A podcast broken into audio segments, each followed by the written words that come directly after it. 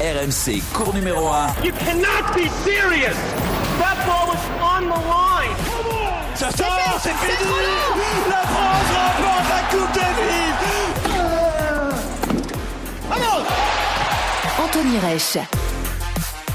Bonjour à tous, bienvenue dans ce cours numéro 1 spécial exceptionnel puisqu'on enregistre euh, ce nouvel épisode dans les tribunes, assis cette fois-ci, euh, pas dans notre studio habituel, mais dans les tribunes du cours central du Rolex Paris Masters, Masters 1000 de Paris, euh, avec évidemment Eric Salio à mes côtés. Salut Eric. Salut Anthony, salut à tous.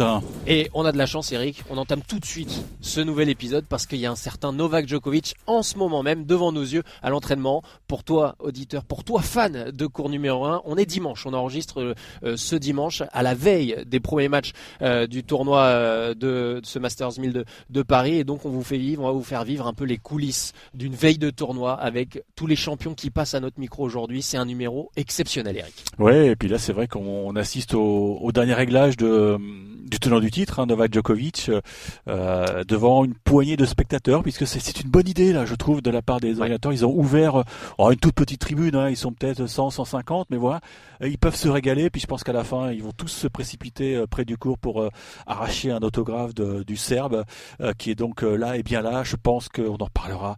Il veut finir l'année très très fort parce que il a l'air affûté là. Hein. Ah, ça a été compliqué cette cette 2022 pour pour Novak Djokovic, mais on sait que depuis qu'il a repris la compète, bah, il est invaincu, il a tout gagné.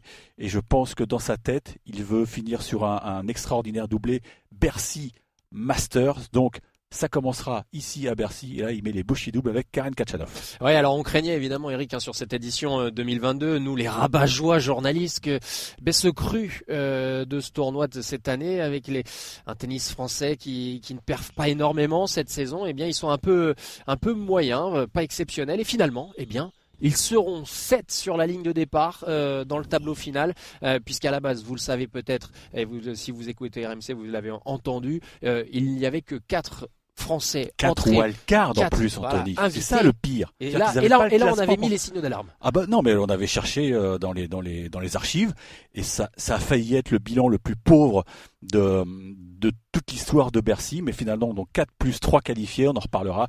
Ça fera 7. Donc on a ça nous promet donc un un début de, de semaine euh, animé avec avec du bleu blanc rouge et ça c'est une bonne nouvelle pour euh, Cédric Pioline mais on n'a pas de souci pour lui parce qu'il nous a confié tout à l'heure qu'il a déjà vendu 154 000 billets. C'est énorme. Ça peut être une édition record en termes de spectateurs. Et, et au niveau sportif, il y aura quand même beaucoup d'enjeux au-delà du tennis français, Eric, évidemment, puisque euh, le plateau, il est royal. C'est la crème de la crème qui vient euh, cette semaine euh, euh, du côté de Paris de ce, de ce, Masters 1000, puisque pas moins de 17 des 20 meilleurs joueurs mondiaux seront là cette ouais. semaine. Donc il va y avoir du spectacle, du beau tennis. Ça va jouer, ça va matcher. Carlos Alcaraz, évidemment, le numéro 1 mondial actuel, aura l'occasion de, de, sécuriser hein, ça, ce Ah mais attention, il faut qu'il qu qu fasse un gros truc parce que Exactement. là, euh, il a montré quelques petits signes de fébrilité euh, la semaine dernière à, à Bâle, euh, en étant éliminé sèchement par Félix Auger-Aliassime. Donc oui, sur le papier, il a beaucoup d'avance sur notamment Rafael Nadal, mais Attention, la ligne droite, elle est compliquée. Hein. C'est pas, euh, c'est pas Usain Bolt hein, pour l'instant, euh, Carlos Alcaraz. D'autant qu'il ne s'est pas imposé euh, à balle. Ouais, moi, je pense que Rafa Nadal, il, même si euh, il a d'autres choses à penser, euh, les couches, biberons. les biberons, je pense que dans un coin de sa tête, il se dit que je peux, pourquoi pas, chipper cette place de numéro mondial de fin d'année. Ça veut dire qu'il doit réussir un gros coup à Bercy. Il n'a jamais gagné ici. Hein. Ouais, et puis euh, ensuite, il a été souvent à, à Turin. Ouais. Ensuite à Turin. Donc euh, ça, ouais, il y a plein d'enjeux. Il y a plein d'enjeux. Ça, ça va être palpitant. Et évidemment, le grand moment fort, vous l'avez peut-être entendu si toi tu nous écoutes euh, ce lundi matin dans les transports euh, euh, via les applications sur toutes les plateformes. On le rappelle un cours numéro 1 disponible sur toutes les plateformes de téléchargement euh, et bien et de podcast. C'est euh, ce moment fort dans Bartoli Time l'émission de Marion Bartoli notre nouvelle membre de la Dream Team qui a reçu évidemment l'homme qui est devant nous Eric Novak Djokovic. On vous propose d'écouter un petit peu allez les meilleurs extraits euh, de cette superbe interview exceptionnelle de Novak Djokovic avec Marion Bartoli cette année était vraiment différent euh, pour moi. Beaucoup de, beaucoup de choses euh, mentalement, je pense, difficiles avec beaucoup de challenges euh, à l'extérieur de, de, le cours. Et, après ça, c'est ça c'était euh, affecté mon, mon, mon tennis. Euh, et après le Wimbledon, je me sentis euh, beaucoup, beaucoup mieux sur les cours. Euh, j'ai trouvé, comme je dis, euh, mon tennis, mon qualité, de ce niveau que je cherchais. Et les derniers deux, deux tournois que j'ai joué à Tel Aviv et Astana, vraiment, euh, le, le, niveau était très, très haut. Donc, euh, je suis content comme je me sens sur les cours maintenant. Mon fils euh, Stéphane, qui est euh, 8 ans et qui joue tous les jours maintenant et qui est très intéressé dans le tennis, qui, qui me demande euh, euh, tous les jours de jouer avec lui. Et ça, c'est une autre motivation, une nouvelle motivation pour moi. Quelque chose que je euh, vois pas de mon vie, de mon carrière avant. Donc, euh, je cherche euh, tous les jours pour quelque chose de nouveau qui, qui, qui me donne cette, non, je sais pas comment dire, puissance, qui me donne cette, cette push pour, euh, pour, pour, pour continuer. Et évidemment, interview à retrouver en intégralité euh, sur euh, toutes les plateformes de podcast et évidemment l'émission en intégralité si vous en voulez plus aussi hein, de Marion Bartoli, de ce Bartoli Time. In- entretien Le, exceptionnel. le record du Moscato Show peut être mis en danger. Ça hein, peut être parce mis que en là, danger. c'est quand même un énorme Là, coup là qu'elle ça sera a pas comme Vincent Moscato par million là. Ah, Attention. attention là, Vincent là, il est en gros danger là. Marion lui a mis petits grosse pression. La grosse pression, voilà. Vous pouvez retrouver toute cette interview évidemment sur euh, toutes les plateformes. RMC, Cours numéro 1. Eric, on continue notre euh, notre tour de- des du coulisses lourd, du. on a du très très lourd. Ah oui, là un invité Un prestigieux. Triple vainqueur de Grand Chelem. Il nous avait promis de. Bon, le Moscato Show sera pour plus tard. Mais là, cours numéro un. Mais oui. On vous avez reconnu sa voix. Stan Wawrinka. On est ravi, Stan, de vous avoir là à Bercy pour euh, bah, pour évoquer votre carrière. Il y en a plein qui partent, mais vous êtes toujours là et on s'en réjouit. Bon, c'est gentil, mais oui, j'essaye, j'essaye. J'ai pas été là pendant une certaine période à cause de blessures, mais je suis content de, de retrouver ce niveau. Je suis content de, de revenir à Bercy, un tournoi que j'apprécie énormément devant le, le public français. Et c'est clair que voilà, j'ai 37 ans, ça commence à faire vieux, c'est sûr, mais euh, tant que je tiens, j'ai envie de continuer de profiter de cette belle vie. Et puis, vous faites des super matchs, des super performances. Vous avez battu euh, Daniil Medvedev il y a peu. Encore une belle semaine du côté euh, de Bâle, là. Euh, on, on- on a vu un tweet où vous disiez c'est ça qui me donne encore la force de jouer, ce genre de match-là. C'est vraiment pour ça que vous êtes encore sur le terrain? Oui, bien sûr. Je, je suis persuadé que si je sentais que j'avais plus le niveau de battre les meilleurs, euh, je pense que s'il serait temps de ranger la raquette aussi. J'ai envie de, de vivre ces, gros, ces grands matchs. J'ai envie de, de vivre ces émotions. Euh, En tout cas, de sentir que quand je rentre sur le terrain, je suis capable de battre mon adversaire, peu importe qui c'est. Donc les, les 37 ans, vous les sentez quand? Au matin, le réveil, le soir? Dites-nous tout, on veut tout savoir. En laissant, en laissant à la récupération, on prend un peu plus de temps. Cette année, ça a été une année compliquée, forcément. Retour de blessure, ça a été une année comeback un peu. Il a fallu vraiment que je reconstruise euh, mon physique, je reconstruise euh, tous les muscles, l'habitude aussi de pouvoir enchaîner les entraînements, d'enchaîner les matchs. Donc euh, oui, forcément, à 37 ans, on récupère moins vite qu'à qu'à 25, tout simplement. Mais voilà, donc comme je l'ai dit, donc je suis capable encore de battre les meilleurs. Là, je le vois physiquement et tennistiquement, je me sens quand je me sens bien, je sais que quand je rentre sur le terrain, je suis capable de battre euh, tout le monde. Donc c'est ça qui me fait encore kiffer, c'est ça qui me donne encore envie de m'entraîner plus et de pouvoir continuer à vivre ces émotions. Dans votre génération, il y en a pas mal qui, qui s'en sont allés cette, cette année. On a, on a pleuré pour Joe Wilfried Songa euh, à Roland Garros. Gilles Simon va faire ses adieux sur, euh, sur ce tournoi de, de, de Rolex euh, Paris Master. Mais vous, vous êtes encore là. Est-ce que vous avez pleuré pour eux? Est-ce qu'il y a de l'émotion? Parce que c'est quand même une saison émotion. Roger Et puis j'allais y venir. Et puis Roger aussi à Londres. Vous étiez où d'ailleurs ce soir-là? J'étais à Metz dans ma chambre tout seul, je venais de gagner mon match, euh, je sais Oh la misère La misère, ouais, devant mon ordi, tout simplement. Euh, oui, j'ai pleuré pour Roger. Euh, j'ai eu de l'émotion et de la tristesse pour les autres parce que forcément, quand on, a vécu autant d'années, euh, je dirais, avec la même génération sur le tour, on a vécu tellement de matchs les uns contre les autres. On les a tous vus jouer plein de fois des gros matchs. Il y a beaucoup d'émotions parce que ça, me- prouve aussi que ma fin approche aussi rapidement. On a du mal à vous imaginer en train de pleurer. C'était vraiment ça? Vous avez les Kleenex à côté?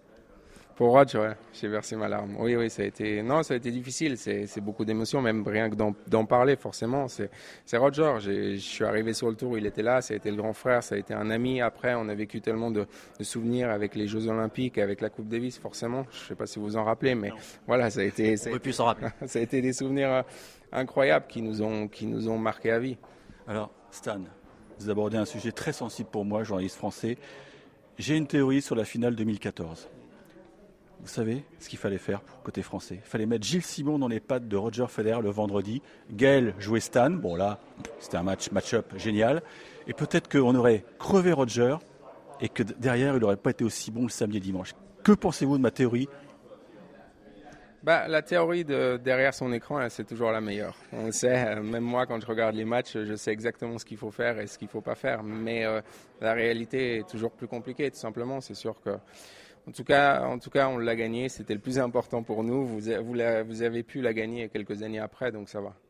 Mais hum, l'autre secret de fabrication de votre victoire, c'est votre réconciliation avec Roger, parce qu'on se souvient de ce qui s'était passé au Masters. Et là, j'aurais voulu qu'il y ait une caméra de Netflix pour voir comment vous avez réussi à, vous ressouder.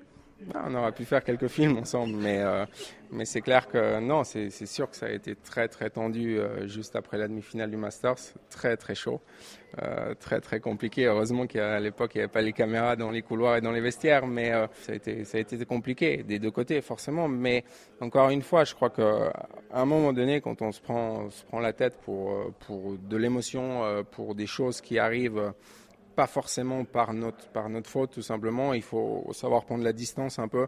Il faut pas oublier tout ce qu'on a vécu ensemble, pas oublier tout ce qu'on a fait ensemble. Il faut laisser la, nuit se reposer, laisser le jour d'après se reposer, ne pas se voir et ensuite, euh, voilà, ensuite on discutait tout simplement et savoir euh, quel était notre objectif. Euh, à un moment donné, il fallait pas oublier qu'on avait une Coupe Davis à gagner. Donc on n'allait pas, en tout cas moi, j'allais pas mettre une petite dispute qui est devenue grande à cause des émotions euh, perturber euh, cette victoire.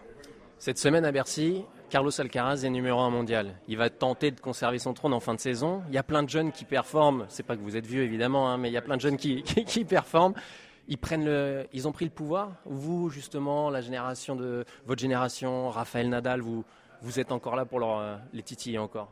Bon, moi, je n'ai jamais eu le pouvoir, donc je ne sais pas ce que c'est, mais non, je pense que c'est, très bien, c'est très intéressant. On l'a vu, euh, on l'a vu cette année, elle est, elle complètement différente avec euh, Novak qui n'a pas joué en Australie, euh, non plus l'US Open, pas de points à Wimbledon, Rafa qui a quand même bien enchaîné avec des grosses victoires et, et les jeunes et Alcaraz qui est numéro un mondial. Donc, je pense que vraiment, si on regarde pour 2023, il y a il y a le, top 10, il est fait de, joueurs de 19 ans et de 35 ans. Donc, euh, Novak et Rafa sont encore à leur top euh, quand ils jouent bien et les jeunes sont à leur top aussi. Donc, ça risque d'amener euh, une variété énorme pour l'année prochaine. Et en tout cas, pour les fans, c'est toujours intéressant. J'ai vu dans la presse suisse, vous l'avait dit à Bâle, vous allez jouer l'Open d'Australie avec Magnus Norman. Ça ressemble à quoi? C'est un jubilé ou c'est parce que c'est le mec qui vous comprend, qui vous a le mieux compris tennistiquement parlant oui, bien sûr, c'est le mec avec qui, euh, enfin l'entraîneur avec qui euh, j'ai fait tous mes gros résultats. C'est celui qui me connaît le mieux tennistiquement parlant. Je pense que je pense que voilà, des deux côtés, on avait l'envie de, de, refaire un dernier, un dernier tour ensemble, de peut-être finir le livre, finir le chapitre. Euh, en plus, le fait de, de se dire qu'il y a quand même le, potentiel et l'envie et, et, les conditions qui font que peut-être je pourrais revenir à un très haut niveau. En tout cas, c'est l'objectif. Donc, on a envie de travailler dans cette direction et voir ce que ça donne en 2023.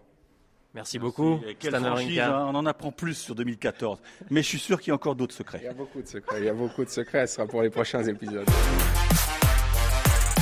Et on accueille dans ce cours numéro 1 spécial euh, Rolex euh, Paris Master un invité prestigieux, le nouveau numéro 1 français. C'est... Ce Oui, à l'heure où l'on parle, effectivement. il le sait, il le sait.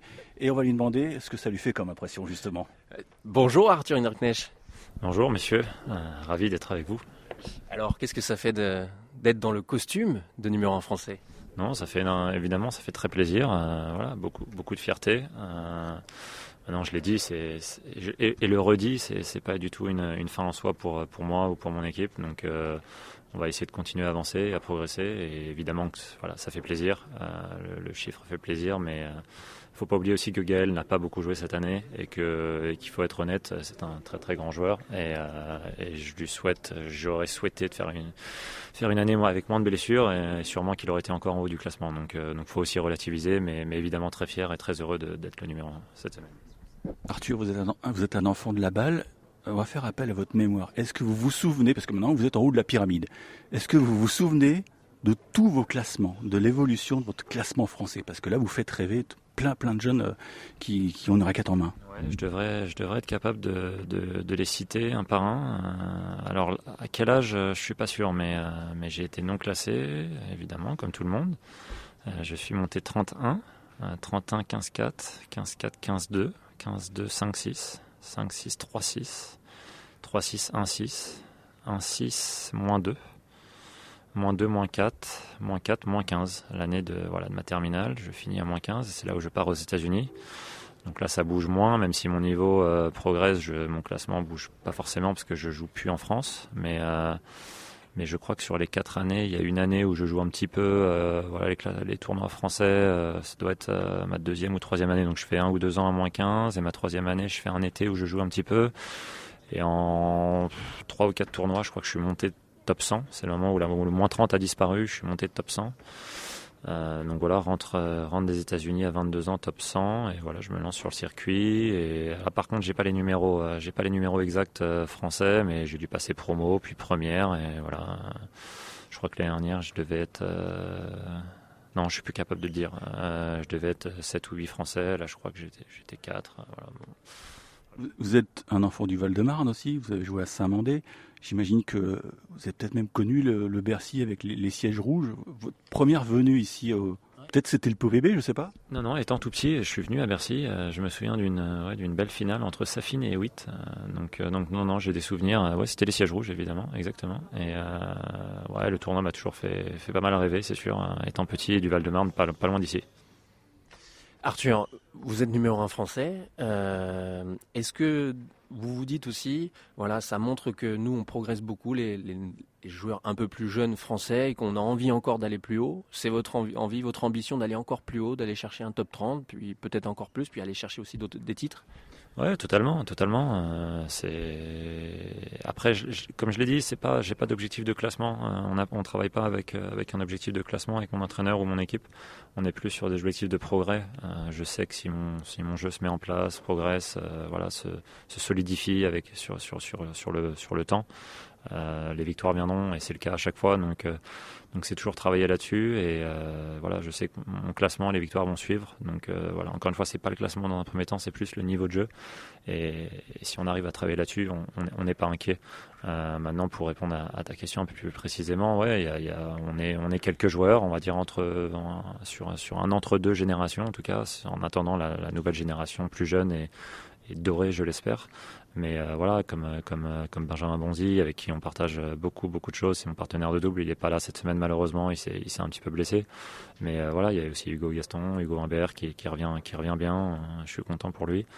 Même, même un gars comme Constant Lestienne qui, a gagné beaucoup de matchs, qui, voilà, qui commence à pointer le bout de son nez. Qui a un jeu voilà, un petit peu différent, qui apporte d'autres choses et c'est, c'est vraiment très fort. Quentin qui se qualifie à l'instant voilà, qui, qui, que tout le monde connaît, qui, qui, joue très très bien. Donc, euh, donc non, non, on est, on a une flopée de joueurs euh, qui, qui s'accrochent, qui progressent, et puis bah, on attend, on attend le futur fédéré en France alors. Oh bah c'est une belle fin, non? C'est une belle fin, c'est encourageant. Juste une dernière question, vous allez fêter ça au, site Boucher, au Champagne, avec Sébastien Villette, une petite galette, je sais pas? Non, euh, malheureusement, il n'est pas là cette semaine, donc on s'est appelé. C'était cool, mais encore une fois, c'est on, on, profitera plus pendant les fêtes, on va dire. Il y en a en tout cas qui est convaincu de votre niveau de jeu. C'est Manu Guinard, votre compagnon de route. Hein. L'autre fois, il m'a dit ça va à 10 000 à l'entraînement, Arthur. Il a pu le dire, mais il a pu le dire, mais il est capable de frapper plus fort que moi, donc euh, je, peux le dire aussi. Hein. je peux, retourner le, je peux retourner le compliment, mais euh, non, bah, Manu, euh, lui, lui comme moi, comme Seb, on sait, on sait tous les trois que ce, qu'on a, on va dire, dans, dans notre raquette, et, et, je suis pas inquiet pour lui aussi il arrive, il n'arrive pas encore à le montrer assez régulièrement, mais, euh, mais par moments il, il, le prouve bien et il est capable de, de jouer à un très très haut niveau et, et c'est tout ce que je lui souhaite de, de vite monter. RMC, cours numéro 1. Eric, on continue notre superbe journée dans, avant ce lever de rideau du, du Masters 1000 de Paris euh, en direct pour ce cours numéro 1 spécial de Bercy. Et d'ailleurs, on a un peu de chance, on a un super invité, le premier euh, Frenchie qualifié pour euh, le tour, le tableau principal qui est sorti des qualifications, c'est Quentin Alice. Salut Quentin. Bonjour. Bravo Quentin, bonjour. Et bravo évidemment. Évidemment. Alors euh, on, va profiter de ta présence, mais on, le dit pour raconter un peu les coulisses à nos auditeurs et vous raconter un peu tout ce qui se passe. Devant nous s'entraîne en ce moment un certain Novak Djokovic avec pas mal de, public puisque les tribunes sont ouvertes au, public pendant ces, derniers jours d'entraînement. C'est une bonne initiative euh, d'avoir ouvert au public euh, donc les séances d'entraînement des, des, stars. Et d'ailleurs, Quentin, tu as joué ton premier tour des qualifs sur le central hier. Ça devait être une expérience assez spéciale pour toi, même si bon, il y avait peut-être 400 personnes. Mais tu as été surpris de cette programmation? Bah, On avait été informé qu'il allait y avoir quelques matchs de qualif sur, euh, sur le central. Après, c'est sûr que c'est toujours un peu bizarre de jouer sur un énorme cours un peu vide. Mais en tout cas, c'était que du plaisir. Euh, c'était super sympa de jouer sur ce cours et c'est toujours des bonnes sensations et c'est toujours agréable de, jouer sur ce cours-là. Et dimanche, donc, tu as retrouvé, on va dire, euh, c'est une patinoire en fait, il hein, faut le savoir, les auditeurs le, le, savent peut-être pas, c'est une patinoire à l'année. Dans la patinoire, tu es allé chercher ton ticket et donc c'est une grande première. Hein. Tu n'as jamais disputé un tableau final à Bercy, donc là, c'est champagne. Non, c'est sûr que c'est cool. Euh, mon niveau des dernières semaines était très bon. Donc j'arrivais ici avec beaucoup d'ambition, mais voilà, euh, au vu du, tableau des qualifs, c'est hyper relevé. On sait qu'il fallait faire deux matchs pleins pour se qualifier. Donc euh, je suis super content de l'avoir fait et c'est que du bonus pour finir cette année. Un tableau, j'espère rejouer de nouveau sur le central avec un, avec beaucoup de public. Ouais, tu t'es imposé récemment en, challenger, euh, tu as encore fait évidemment de, belles perfs, mais c'est vrai que là, cette première-là, euh, ça, a du sens dans, tout ce que tu as pu concrétiser, ce que tu as emmagasiné cette saison? Voilà, c'est sûr que la semaine dernière, j'étais à, Vienne, euh, je me suis déjà qualifié, j'ai perdu contre Koric en, faisant un bon match, il a perdu en demi derrière, donc voilà, c'est des matchs encourageants. Là, j'ai encore battu deux mecs qui étaient un peu mieux classés que moi. Donc l'idée, voilà, c'est d'aller affronter un maximum de joueurs comme ça, essayer de les battre et pour, euh, pour faire euh, augmenter mon, mon, niveau moyen et, et pour jouer un maximum de, de tableaux euh, de Master 1000 et de, et de 500. Quoi. Quentin, est-ce qu'on peut te changer ton prénom? Est-ce qu'on peut t'appeler Goran Alice? Parce qu'il faut le savoir, c'est une stade de, nos amis de, de l'équipe, hein, on va les citer.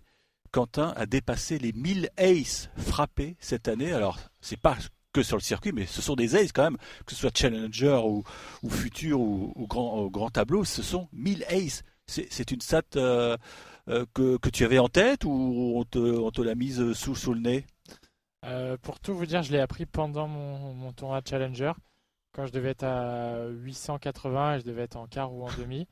Et non, je devais être à 980, pardon, donc pas si loin de la barre des 1000, on m'en a informé. Et donc voilà, je l'ai dépassé. Quand je suis arrivé à Bercy, j'étais déjà à 1001. donc, euh, c'est dingue ce chiffre quand même. C'est dingue, c'est assez sympa. Maintenant, voilà, c'est sûr que c'est une grosse arme dans mon service. J'y pense pas forcément à essayer de faire un nombre précis ou, ou un nombre sur toute l'année, mais c'est sûr que ça, ça, fait du bien de mettre autant d'ace, ça met beaucoup de pression sur mes adversaires. Et puis moi, je trouve que, que c'est sympa et on n'est pas énormément, même si c'est que pour ma part sur le circuit secondaire, en frapper autant. Donc voilà, à moi de me servir de, cette arme pour essayer de monter au classement. Et Quentin, est-ce que on peut dire que tu décides à un moment de, tenter l'ace et, quel est ton pourcentage de réussite à, ce moment? Ou alors est-ce que tu, tu varies euh, et la bonne surprise elle arrive avec les, stats au bout? Non, quand je suis, quand je suis euh, sur ma première balle, j'essaye toujours, toujours. quasiment de, tenter un ace. Après, ça peut être tactique de parfois servir un peu plus au corps, de varier un peu, mais la plupart du temps, je vais forcément chercher l'ace. Après, voilà, euh, sur des surfaces comme ici en indoor qui sont rapides, c'est plus facile de faire un ace que quand on joue sur terre où les balles peuvent être plus lourdes, les surfaces plus lentes, les retourneurs plus loin aussi également. Il y a pas mal de paramètres à prendre en compte. J'ai fait quand même beaucoup de tie-break, donc euh, j'ai fait des sets beaucoup accrochés. Par contre, j'ai pas fait beaucoup de matchs en 5-7. Donc euh, voilà, mais je sais que moi, avec mon jeu, bah, il n'y aura pas forcément beaucoup de breaks, que ça va pas être forcément hyper sympa à regarder tout le temps. Mais voilà, ça fait partie de mes qualités, c'est comme ça que je dois jouer, même si j'essaie de progresser physiquement, il y a plein d'autres domaines où je peux encore progresser. Mais voilà, je vais faire partie de ces joueurs où bah, ils vont être un peu chiants à regarder. Euh, mais voilà, ça fait partie de mon jeu et je trouve que cette barre des, des 1000, elle est, quand même, elle est quand même sympa. Mais justement, on parle souvent des retourneurs, les meilleurs retourneurs de la planète, que sont euh, Novak Djokovic notamment, ou euh, quand il était encore là, Roger Federer. Mais c'est vrai qu'on dit souvent, c'est un peu, un peu pour le spectateur, regarder les serveurs euh, volleyeurs, alors que par le passé, quand les surfaces étaient rapides, notamment à Wimbledon, un Ivan Isevic, euh, notamment, euh, c'était super agréable à regarder. Sauf qu'aujourd'hui, le bon serveur, il est presque décrié. Bah, moi, je le vois pas comme ça, mais en tout cas, voilà, il y a plein de styles de jeux différents. Il y en a, voilà, qui, qui font beaucoup plus jouer, qui servent un, petit peu moins bien. Qui, enfin, voilà, le tennis est fait de tellement de, de joueurs différents et de styles de joueurs différents que bah, moi j'en suis un un peu à part entière où on n'est pas beaucoup beaucoup voilà beaucoup moins bien retourné que qu'on ne sert mais, euh, mais voilà, faut que, faut que je me serve de ça. C'est pas toujours facile parce que bah, parfois je suis frustré de pas réussir à retourner. Et, je sais que parfois bah, les matchs ils sont pas très, pas très plaisants à regarder, c'est pas toujours agréable. Mais, euh, mais voilà, moi de, continuer euh, à renforcer cette arme-là. Oh, il y a une époque aussi tu faisais beaucoup de fautes. Hein. Moi je jetais des cons, je me disais mais c'est pas possible. Il fait, il fait 20 aces, il fait 15 doubles, comment, comment il va s'en sortir? Et tu as vachement progressé dans, dans ce domaine. après je pense que l'aspect mental il est très important dans, dans le tennis et quand on a un petit truc en tête que tout le monde en parle sans vraiment en parler, ça fait aussi pas du bien. Ah, tu le sentais ça? Oui, bah tout le monde me faisait cette petite réflexion qui, voilà, à force s'installe dans ma tête. Et au final, je fais des doubles fautes alors que bah, il y en a qui devaient pas arriver ou voilà, on sait tous faire des services, donc entre guillemets, des doubles fautes, c'est normal avec la tension, le stress, mais autant c'était c'était purement mental et voilà, une fois que j'ai réussi à mettre ça de côté et à me dire voilà, bon bah. Mais tu l'as bossé comment? Bah, ça a pris pas mal de temps, ça, ça, a pris des entraînements, ça a pris des paniers de service, et voilà, réussir à faire abstraction un peu de, de ce qui peut se dire euh, sur le bord du cours, dans les tribunes. Voilà, quand on voit que je fais 1m91 et que j'étais capable de faire 15 à 20 doubles fautes, même moi. Hein. Donc après, ça s'installe dans la tête, et après, quand on arrive sur la deuxième balle, on se dit, mais là, je vais, le carré, il est tout petit, je peux, je peux pas la mettre, et, et au final, c'est dur à enlever ça, et, cette année, ça m'a fait un peu l'effet inverse. Quand je voyais le carré, je me disais, mais il est énorme, je vais réussir à mettre un ace tout le temps, donc c'est fou à quel ah point ce sport a une part de, de, mental qui est, incroyable et avec la confiance on voit les choses complètement différemment et je fais peu de double faute aujourd'hui et je sers pas mieux, ma technique elle est pas meilleure mais c'est juste l'aspect mental qui a complètement changé dans mon service et quand je sers une deuxième balle bah, j'ai aucune pression. Et si je fais une double faute c'est pas grave. Et si les gens me critiquent bah, aujourd'hui j'arrive à passer au-dessus. Mais voilà il y a tellement de, points à redire que voilà dans un match tout peut pas être parfait, mais voilà, le tennisman, il sera toujours critiqué, sauf s'il gagne 6-0, 6-0, mais vu que ça arrive jamais. Donc voilà, c'est ça, c'est faire abstraction de ce que les gens peuvent raconter, peuvent dire, et, essayer de, servir au mieux de ses armes. Ben, merci Quentin pour cet éclairage, parce que je pense que tu vas aider beaucoup de gens d'amateurs de tennis mm. euh, parce que c'est auditeurs qui, qui adorent ce genre de discours qui, qui sont 15-4, 15-3 ou 15-2 ou même 31 je pense que ça va, ça va les aider. Ils vont se dire, le carré est immense. Merci de ton passage. Merci on te souhaite le meilleur pour euh, la semaine prochaine, pour le, grand tournoi. Là, on passe aux choses sérieuses. Tu auras forcément un, gros tour, mais on va attendre. On connaît pas ton adversaire, mais on sera évidemment avec toi. Il y aura sept Français hein, au, au, final, finalement, euh, entendu. Ça, c'est une bonne nouvelle. Ouais, le tennis français euh, va bien finir cette saison, en tout cas 2022. Merci Quentin. Merci beaucoup. Eric, un super numéro euh, spécial de, cours numéro 1 euh, dans les travées, les tribunes de ce Masters 1000 de Paris à, quelques heures hein, des premiers matchs du, tableau final. On vous a fait écouter bah, les, on va dire les acteurs incontournables de ce Anthony, avec un peu de recul, je trouve que le petit moment qu'on a passé avec Stan, il vaut son pesant de ah cacahuètes, non Tu trouves pas? Ah oui, oui. On a eu une belle anecdote. C'était, ouais, c'était sympa et vraiment. Euh, non, c'est, agréable parce que les joueurs sont, sont encore un peu détendus. Hein, euh, ouais. Mais voilà, à partir de, à partir de, de lundi, Là, ça va, ça va partir. C'est, c'est l'un des tours les plus importants de l'année parce que euh, il rapporte beaucoup de points, beaucoup d'argent. Il y a encore quelques enjeux, on l'a dit, avec les, les, places pour le Masters. Et puis Djokovic, il a envie de, de conserver son titre, de, d'en, envoyer, de s'en envoyer un, un, septième. Et puis les petits Français ont été bons avec donc Corentin Moutet qui, qui a battu Blancano en, fin d'après-midi, donc qui passe les qualifs. Euh, Quentin Alice, on l'a eu. Arthur Fils. Arthur Fils, donc qui, qui normalement, oui, on a, on a une information à vous donner normalement, il doit jouer Berrettini. Mais la presse italienne, ouais, à l'heure où on parle, Berrettini est dans le tableau. Mais la presse italienne l'annonce forfait. Et c'est vrai qu'il était un peu blessé ce matin. Donc, Arthur Fils devrait jouer, je parle au conditionnel, un lucky loser.